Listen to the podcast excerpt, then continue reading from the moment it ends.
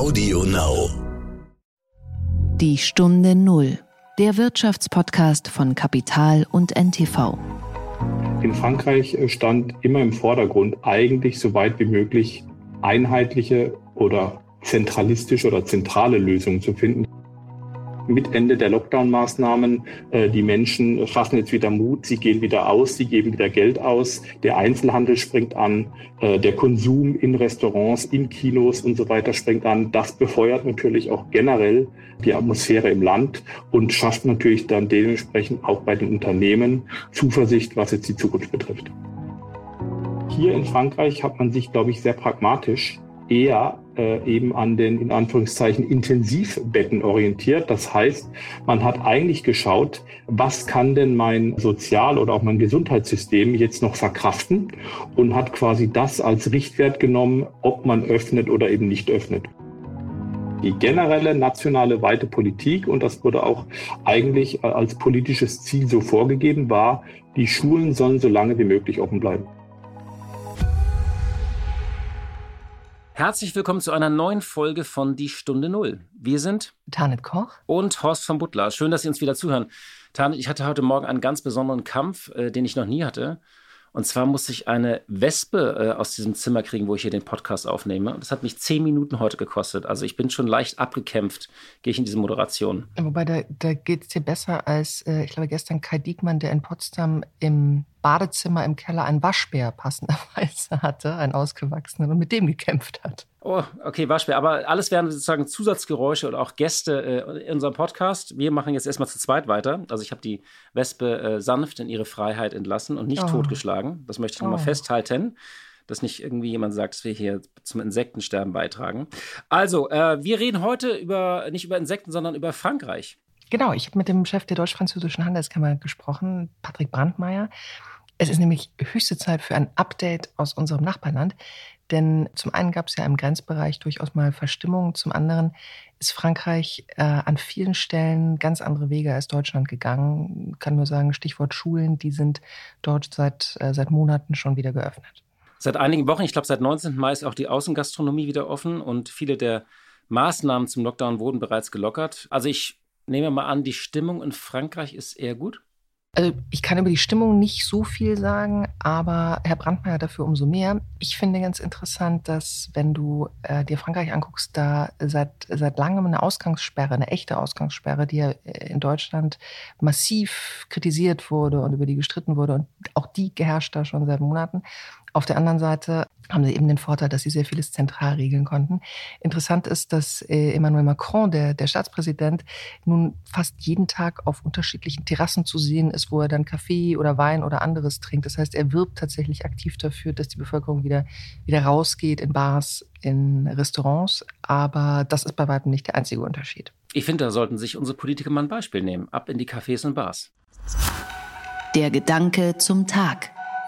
Heute sprechen wir mal wieder über das Lieblingsgespenst der Deutschen, die Inflation. Die steigt nämlich und zwar stärker als in den Jahren zuvor, wo sie jetzt halt sehr, sehr niedrig war. Gestern gab es neue Zahlen. Der Anstieg der Verbraucherpreise in Deutschland hat sich im Mai beschleunigt. Waren und Dienstleistungen kosteten durchschnittlich 2,5 Prozent mehr als ein Jahr zuvor.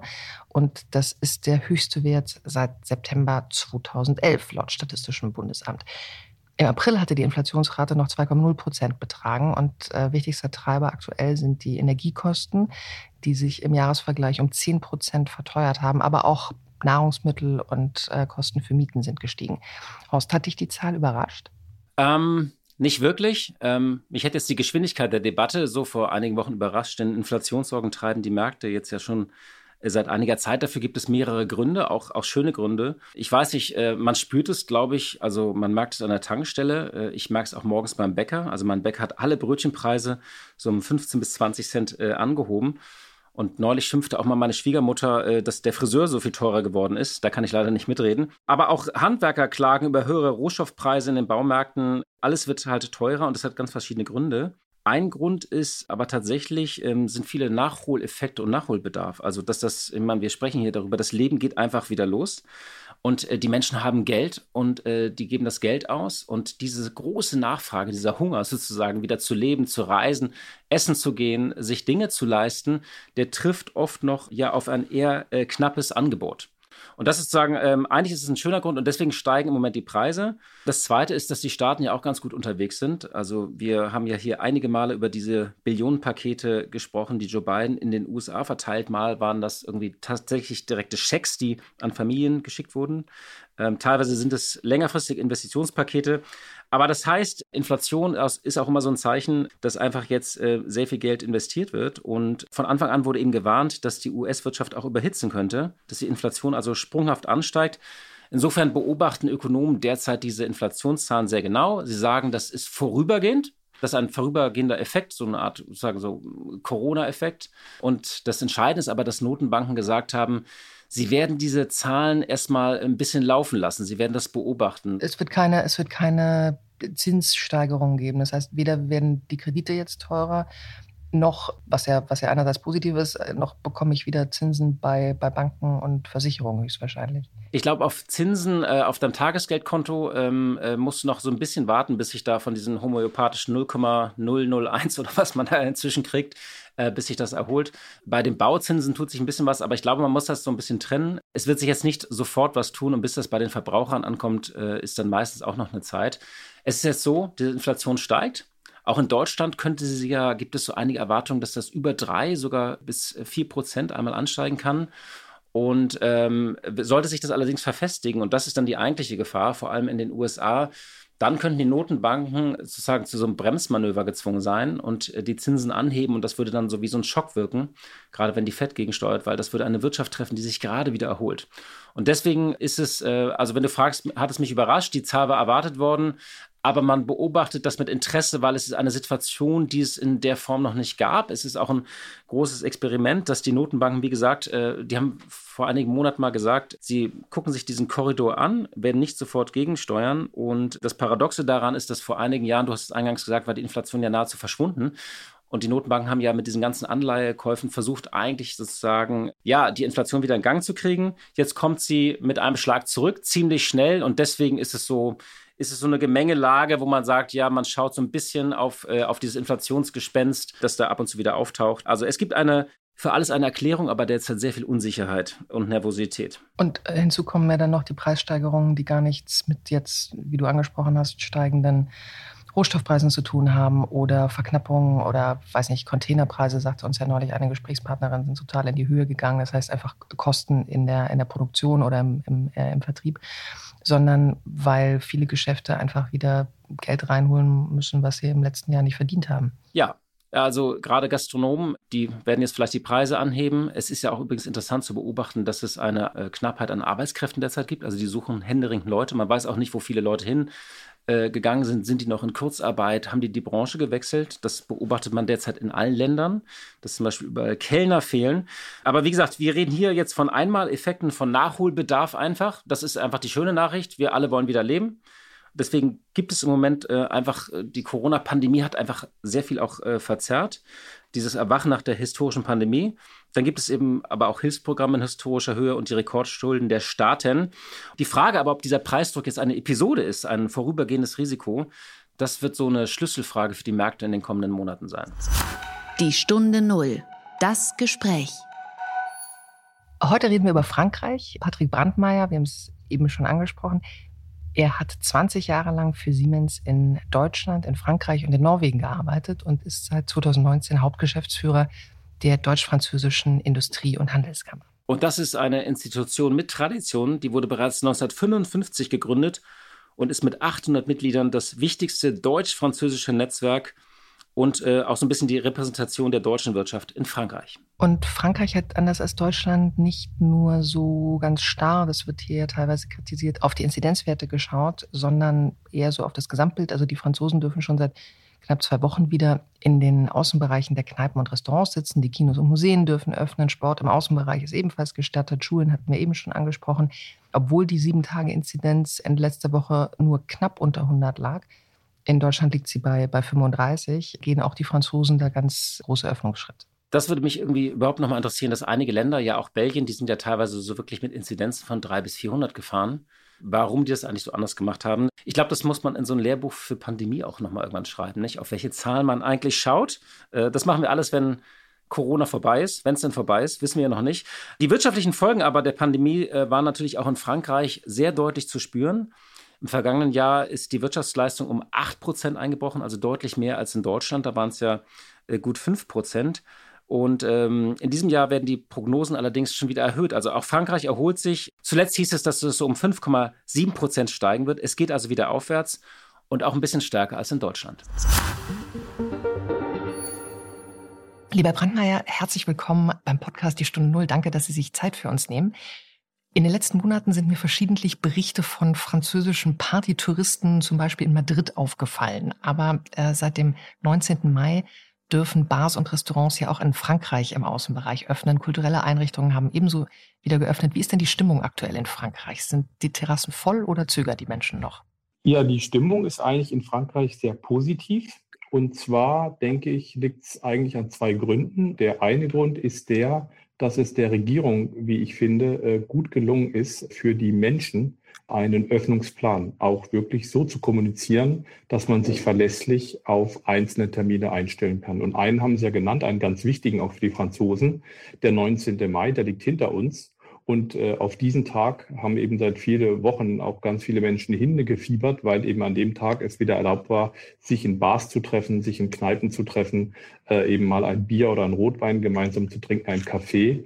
Und das hat natürlich ungemein zu äh, einer Stimmungsaufhellung beigetragen, äh, weil eben jetzt das soziale Leben auch wieder beginnt und damit einhergehend eben auch die Ausgangssperre ausgedehnt wurde, nämlich auf 21 Uhr was natürlich auch erlaubt hat, äh, dann eben nicht nur abends nach Hause zu hecheln und noch die letzten Einkäufe zu machen, damit man auf jeden Fall um 19 Uhr zu Hause ist, sondern 21 Uhr erlaubt es natürlich dann auch, dass man ein bisschen länger sitzen bleibt draußen. Äh, das Wetter war jetzt zwar nicht so toll in ganz Frankreich, ähnlich wie in Deutschland, aber die Menschen haben das auf jeden Fall genutzt. Und wie gesagt, diese Öffnung äh, hat schon sehr positiv zur Gesamtstimmung beigetragen. Sie haben gerade das Stichwort Ausgangssperre genannt. Die gab es in Deutschland in Teilen ja auch temporär ähm, beziehungsweise auf bestimmte Orte beschränkt. In Frankreich gab es sie ja schon sehr, sehr viel früher und sehr viel intensiver und konsequenter. Wie kam das in der Bevölkerung an? Also gab es da auch die gleichen oder ähnliche Querdenker-Anstürme dagegen, Klagen dagegen, politische Oppositionskritik daran oder ist es eher hingenommen worden? Natürlich gab es ähm, im ersten Schritt auch Klagen oder Proteste. Aber ich denke, was wichtig war, und da sehen wir auch wirklich äh, die Unterschiede zwischen beiden Ländern, in Frankreich äh, stand immer im Vordergrund eigentlich so weit wie möglich einheitliche oder zentralistische oder zentrale Lösungen zu finden. Das heißt, Lösungen, die eben nicht nur in einem Bundesland oder einem Bereich irgendwo gelten, sondern fürs ganze Land. Und auch hier hat man sich eigentlich relativ schnell darauf verständigt, äh, dass eben diese Ausgangssperre äh, auch überall gegolten hat, zumindest als auch hier im, im Festland Frankreich, sage ich mal.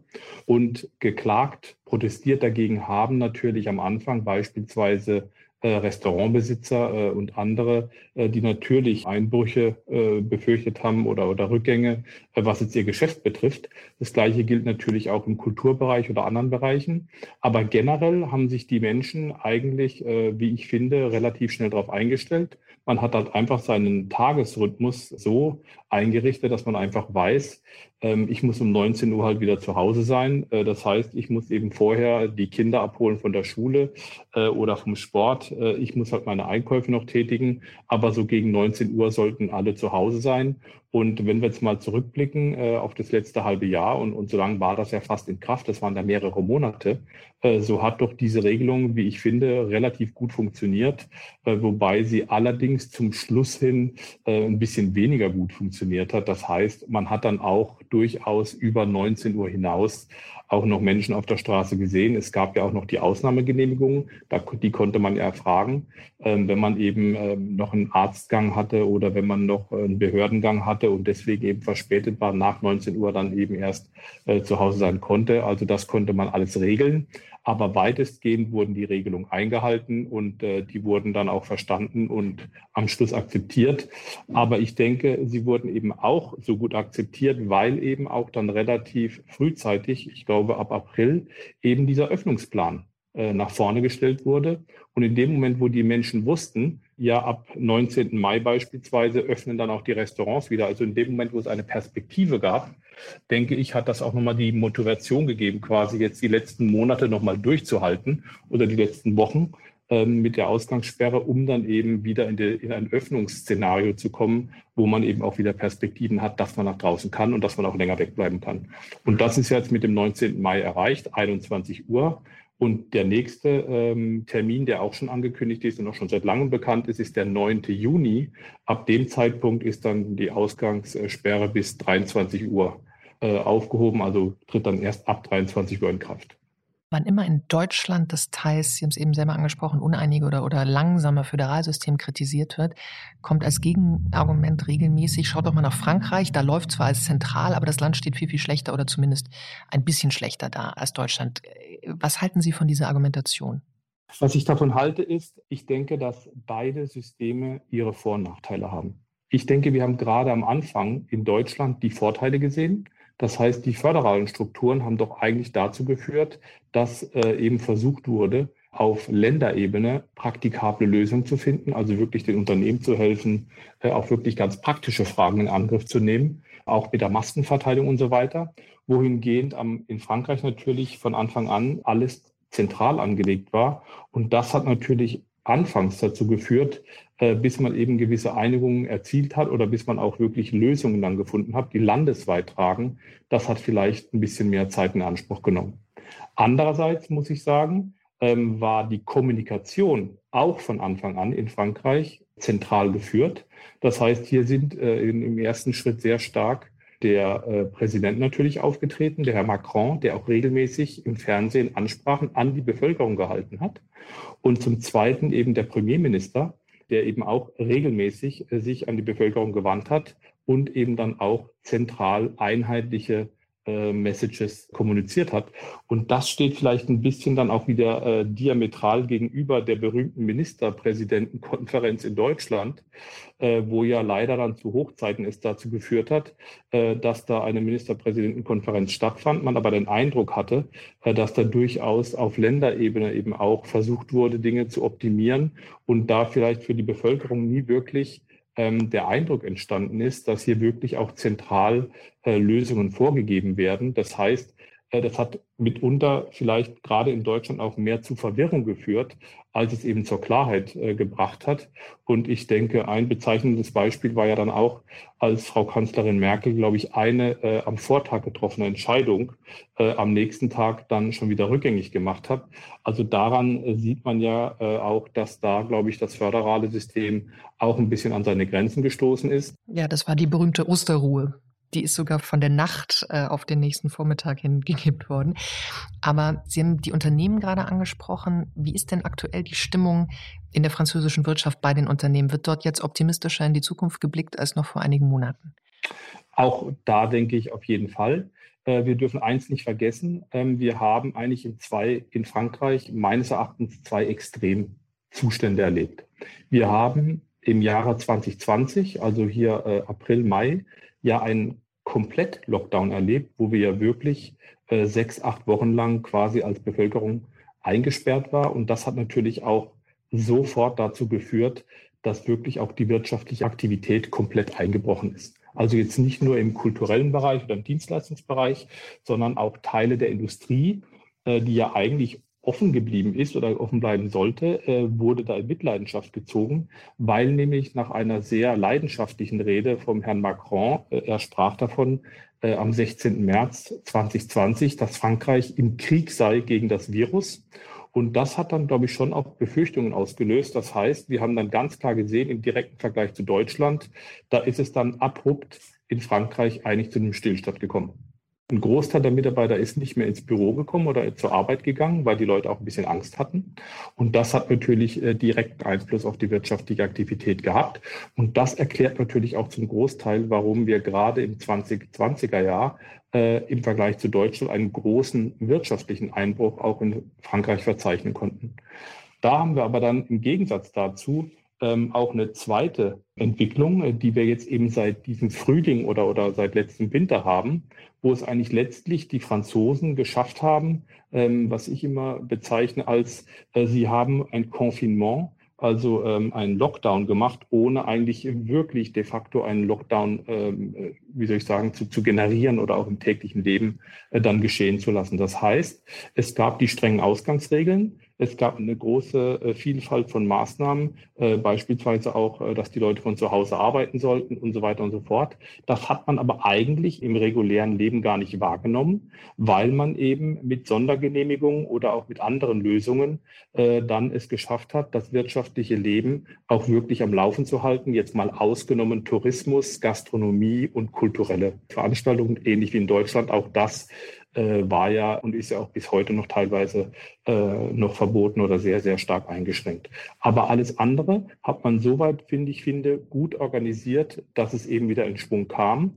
Und das zeigt sich jetzt eben auch daran, dass die französische Wirtschaft äh, eigentlich ganz gut wieder in die Puschen gekommen ist und auch dieses Jahr im Vergleich zu Deutschland eigentlich auch ein größeres Wachstum jetzt blickt, als wir es eben äh, in Deutschland beispielsweise haben. Und ich denke, das hängt natürlich auch damit zusammen, dass natürlich einige Branchen besonders schwer getroffen waren in Frankreich, beispielsweise Tourismus. Der ist ja ungleich wichtiger auch für die französische Volkswirtschaft als in Deutschland, aber auch der Bereich beispielsweise Luft- und Raumfahrt, äh, der natürlich auch sehr große äh, Rückgänge zu verzeichnen hatte. Und diese beiden Sektoren als Beispiel jetzt mal genannt, erholen sich eigentlich jetzt relativ gut, relativ rasch.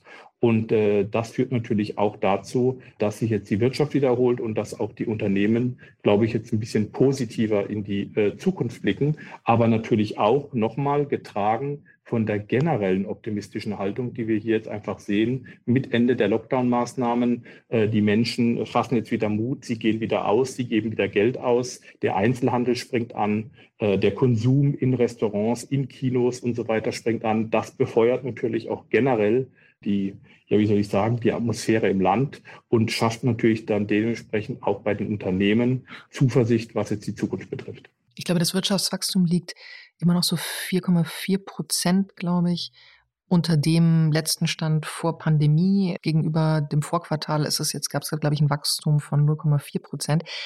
Vor allem hat der Staat natürlich wahnsinnig viel Geld in die Hand genommen, genauso wie in Deutschland auch. Also im vergangenen Jahr waren es 460 Milliarden Euro, auf die dann nochmal 100 Milliarden Euro hinzukamen an staatlicher Hilfe, um Arbeitsplätze zu retten, um Berufseinsteigern zu helfen etc. Wie ist Ihr Eindruck? Ist das Geld angekommen oder mussten auch Franzosen auf Novemberhilfen warten, die dann erst im Februar kamen? Zweigeteilte Antwort. Wie Sie richtig sagen, äh, wir hatten Soforthilfen. Äh, das waren also deutlich auch mehr als die 100 Milliarden, äh, die aus diesem Relaunch-Paket quasi herauskommen. Und da stellen wir eigentlich auch ähnlich wie in Deutschland, vielleicht analog auch ein paar Entwicklungen fest. Die Politik hat, wollte und hat auch sehr schnell reagiert. Es wurden also sehr schnell auch sehr teilweise großzügige Mittelzusagen gewährt. Allerdings haben wir dann gesehen, aber wie gesagt auch, glaube ich, wie ähnlich in Deutschland, dass bis eben dann die Mittel in den Unternehmen angekommen sind, ein bisschen Zeit verstrichen ist. Und das hängt auf der einen Seite damit zusammen, äh, dass natürlich die Verwaltungen äh, sich überhaupt mal darauf einstellen mussten. Also wie kommt denn jetzt das Geld, wie kommt denn jetzt diese Hilfe äh, zu den einzelnen Unternehmen auf der einen Seite. Auf der anderen Seite war natürlich, denke ich, auch ähnlich wie in Deutschland, auch teilweise eine nicht unbegründete Angst da, dass es eventuell an der einen oder anderen Stelle zu einem Missbrauch kommt. Und deswegen wurden natürlich auch ähm, ein paar, ja, wie soll ich sagen, Prüfungsmechanismen eingebaut. Äh, und die haben natürlich dann auch vielleicht dazu geführt, äh, dass es an der einen oder anderen Stelle zu einer Verzögerung kam.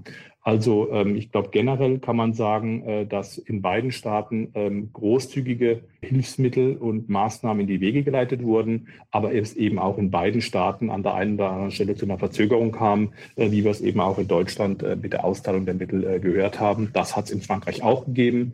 Wir selbst bei der Kammer haben das auch hautnah miterlebt, weil wir eben einzelne Unternehmen begleitet haben äh, beim Thema Kurzarbeitergeld und wir da auch den Effekt gesehen haben, dass wir für einzelne Mitgliedsunternehmen beispielsweise im April oder Mai letzten Jahres den Antrag gestellt haben und bis dann das Geld letztlich geflossen ist, äh, sind dann eben auch vier, fünf Monate ins Land gegangen. Also daran sieht man auch, oder auch wir konnten als Kammer da sehen, dass eben auch hier es in der Verwaltung zu einigen Verzögerungen kommt.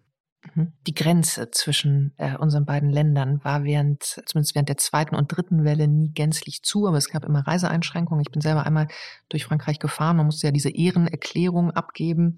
Das ist ein sehr französisches Instrument. Wie stark hat der wirtschaftliche Austausch zwischen Frankreich und Deutschland äh, darunter gelitten unter diesen Einschränkungen? Also wenn wir uns mal die nackten Zahlen anschauen, dann hat er natürlich gelitten. Ähm, ich glaube, wir hatten im Jahre 2019 ein Handelsvolumen zwischen beiden Ländern, was etwa bei 170 Milliarden Euro lag. Und wir haben im Jahre 2020, äh, also ein Jahr später, ein Handelsvolumen zwischen beiden Ländern, was, ähm, wenn ich es aus der Erinnerung richtig weiß, circa bei 145 oder vielleicht 150 äh, Milliarden liegt, also deutlich drunter äh, was wir eben aus dem Vorjahr kannten. Also ganz klar, Covid, die Pandemie hat äh, das wirtschaftliche Geschehen, den wirtschaftlichen Austausch zwischen beiden Ländern stark beeinflusst. Der Einfluss war, glaube ich, natürlich stärker spürbar, was die Personen betrifft, als die Waren. Also der Warenverkehr ist ja eigentlich von Anfang an äh, in beide Richtungen reibungslos auch weitergelaufen. Äh, wo es natürlich zu Verzögerungen kam, und das haben Sie auch angesprochen, äh, ist mit den Grenzschließungen, ähm, wo eben beispielsweise es dann nicht mehr möglich war, so einfach Personal auf die andere Seite zu bekommen. Ich denke, einer der wesentlichen Punkte dabei war aber auch dann wieder im Bereich der Kommunikation. Also was, glaube ich, wirklich für Verunsicherung gesorgt hat, war eben dann auch wieder die einseitige Grenzschließung seitens Deutschland, äh, die eben ähm, auf Inzidenzwerte geschaut haben. Und in dem Moment, wo eben in Grenzbereichen, ich glaube im Grand Est, äh, in Frankreich war das dann so, äh, der Inzidenzwert einen, einen gewissen Wert überschritten hat, hat dann Deutschland einseitig die Grenzschließung erklärt. Und das hat dann teilweise schon auch äh, die französische Bevölkerung verunsichert, ähm, weil es eben leider, oder so schien es zumindest, keine gemeinsame Entscheidung war beider Länder, beider Staaten, sondern man eben den Eindruck hatte, da hat jetzt Deutschland einseitig entschieden, ein fait accompli. Ähm, die Grenzgänger auf der französischen Seite sind jetzt damit konfrontiert äh, und müssen jetzt da über Nacht quasi mit dieser neuen Situation fertig werden. Also das hat, wie gesagt, äh, für ein bisschen Unmut gesorgt. Ähm, ich denke weniger jetzt die Maßnahme an sich, aber einfach, wie sie und wie kurzfristig sie eben auch äh, angekündigt wurde. Äh, und ich denke, aus solchen Situationen äh, sollte man auch für die Zukunft lernen. Mhm. Sie haben die Inzidenzzahl angesprochen. Die ist im französischen Vergleich noch verhältnismäßig hoch gegenüber den deutschen Werten. Besteht dort die Sorge, dass eine zu frühe Wiedereröffnung eine neue Welle verursacht? Äh, oder, oder schaut man eben nicht mehr nur, wie es ja auch in Deutschland vielfach gefordert wird, nicht mehr nur auf die Inzidenz, sondern auf das Gesamtbild, Intensivstationen, Impfrate etc.? Genau. Also das ist der ganz große Unterschied, äh, wie ich finde, zwischen Deutschland und Frankreich. Mein Empfinden ist, dass wir in Deutschland uns wirklich sehr stark die gesamte Debatte hinsichtlich Corona wirklich an dem Inzidenzwert festmachen. Also man hört sehr oft, der 150er Wert, der 50er Wert, äh, was die Schulen betrifft, was die Unternehmen betrifft, was die wirtschaftliche Aktivität betrifft. Diese Diskussion hören wir eigentlich hier in Frankreich nicht oder nicht in der Form.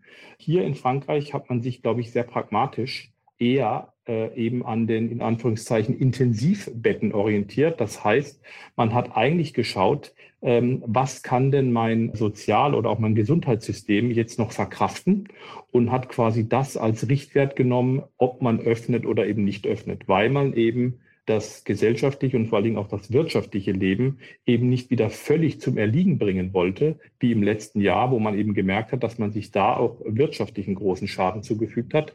Von da hat man eben an der Stelle ein anderes Instrumentarium gewählt und hat, wie gesagt, glaube ich, äh, sehr viel stärker als im direkten Vergleich in Deutschland äh, eben beispielsweise auf das Thema Anzahl der, der noch zu belegenden Intensivbetten geschaut und jetzt weniger auf den Inzidenzwert. Zweiter Aspekt, war eben gepaart auch damit gleich wieder eben die Kommunikation, wo man eben auch, wie ich finde, schon viel früher begonnen hat, eben einen klaren Weg der Öffnung aufzuzeigen, der dann eben auch wieder den Menschen eine gewisse Perspektive gegeben hat und wo man dann eben auch, äh, wie gesagt, das ganze Thema Inzidenzwert auch ein bisschen äh, ja in den Hintergrund geschoben hat. Also es war beispielsweise sehr beeindruckend zu sehen, dass es hier schon Lockerungen in Frankreich gab, äh, zu einem Zeitpunkt, wo in manchen äh, Bereichen von der Ile-de-France, also dem Großraum Paris, der Inzidenzwert noch über 500 lag. Da wurden aber auch schon wieder Lockerungen ausgesprochen. Das wäre, glaube ich, in Deutschland in der Form undenkbar gewesen. Etwas, was Frankreich und Deutschland ganz generell unterscheidet, beziehungsweise lange unterschieden hat, ist, dass in Frankreich ja schon seit Jahrzehnten sehr viel getan wurde, um die Vereinbarkeit von Familie und Beruf zu ermöglichen. Also dass es Krippen und Kita schon ab einem sehr frühen Alter gibt, Ganztagsschulen äh, sehr, sehr viel länger und auch flächendeckender als in Deutschland. Mittwochs gibt es dafür, glaube ich, für Firmen und Schulen oft nur einen halben Arbeitstag, damit man Zeit füreinander hat. Wie sah das während der Pandemie aus? Und wie sieht es jetzt aktuell bei den Schulen und Kitas in Frankreich aus? Also auch eine, eine sehr gute und wichtige Frage, weil ich auch, ich finde, hier einen signifikanten Unterschied in beiden Ländern feststellbar war. Nochmal, in Deutschland hatten wir den Inzidenzwert und darauf hat man dann wirklich alles abgestellt. Das heißt, Öffnung der Betriebe, Öffnung ja oder nein der Schulen, dürfen die Kinder in die Schulen ja oder nein. In Frankreich, wie ich finde, war der Blick und das Handeln sehr viel pragmatischer. Es war nach dem ersten äh, Lockdown, glaube ich, äh, für die Regierung, aber auch für die Bevölkerung, gab es eine große Priorität. Die Schulen müssen so lange wie möglich offen bleiben. Eben gerade aus dem Grund, den Sie auch ansprachen. Wir haben hier einen sehr hohen Anteil von Familien, wo beide Elternteile berufstätig sind ähm, und wo man natürlich dann auch äh, entsprechend die Kinderbetreuung äh, handhaben muss. Und von daher kommt natürlich den Schulen und den Kindertagesstätten oder den, den Kindergärten und so weiter eine deutlich höhere ähm, Bedeutung zu. Und da ist es Frankreich, wie ich finde, auch wirklich sehr gut gelungen. Äh, ich selbst habe drei Kinder die sind seit dem letzten Lockdown, also seit letztes Jahr im November, ständig in die Schule gegangen. Es gab zwar auch Lösungen, wo man eben an einigen Tagen die Kinder zu Hause hat, also wo sie dann eben von zu Hause dann auch am Unterricht äh, digital teilgenommen haben, aber die Kinder sind eigentlich zu jedem Zeitpunkt äh, seit letztem Jahr regelmäßig in die Schule gegangen, physisch.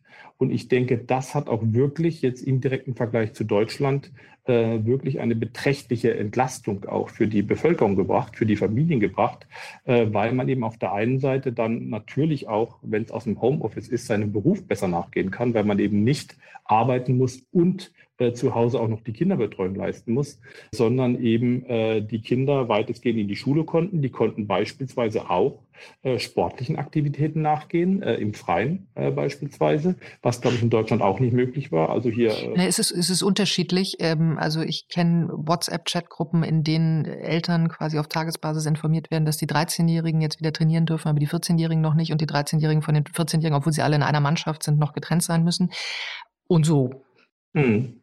Also ich, wie gesagt, kann es nur aus meinem eigenen Beispiel sagen, äh, dass eben die Schulen offen geblieben sind, äh, Oberstufe, Mittelstufe und auch Grundschule.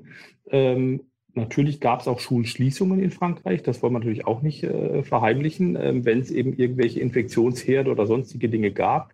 Aber das sind die Ausnahmen. Die generelle nationale weite Politik, und das wurde auch eigentlich äh, als politisches Ziel so vorgegeben, war, die Schulen sollen so lange wie möglich offen bleiben, weil man eben wusste und weiß, dass das eben äh, auf der einen Seite auf die Bevölkerung, auf die Eltern, auf die Familien einen großen Einfluss hat, positiv.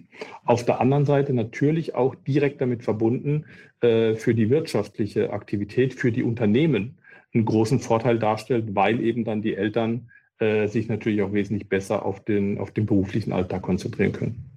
Deutschland hat in diesem Jahr Wahl, Wahljahr, ähm, Frankreich erst im kommenden Jahr. Das ist eine, eine, sehr weite Prognose, um die ich Sie jetzt bitte. Aber wie blicken denn die Bürgerinnen und Bürger Frankreichs aktuell auf die Regierungsleistung und wie sehr glauben Sie, wird es Ausschlag auch bei den Präsidentschaftswahlen im kommenden Jahr Ähm, wir sehen natürlich ganz klar, ähm, glaube ich, in beiden Ländern, dass sich alle Parteien ähm, und auch die regierenden Parteien äh, natürlich um eine positive Bilanz zum Thema Covid oder Corona bemühen, um eben die eigenen Wahlchancen jetzt auch im heranrückenden Wahlkampf äh, zu stärken. Ähm, in Frankreich kommt da hinzu, dass äh, man sicherlich auch aus wahltaktischen Gründen ähm, im letzten Jahr ja noch einen Regierungswechsel herbeigeführt hat. Das heißt, der sehr populäre äh, ehemalige Premierminister Edouard Philippe wurde ersetzt von dem Herrn Jean Castex. Und mit diesem Wechsel konnte man eben auch beobachten, äh, dass da ein leichter Kommunikationswechsel stattgefunden hat. Das heißt, eine Rollenverteilung dahingehend, um es jetzt mal wirklich zu vereinfachen, äh, der Premierminister, der musste eher die harten und schmerzhaften Ansagen an die Bevölkerung tätigen, wohingehend sich der Präsident äh, versucht hat, darauf zu konzentrieren, dass er eben dann beispielsweise die Öffnungsmaßnahmen ankündigen durften, also die eher positiv äh, behafteten äh, Botschaften. Also die übliche Arbeitsteilung, ja. Genau, ja.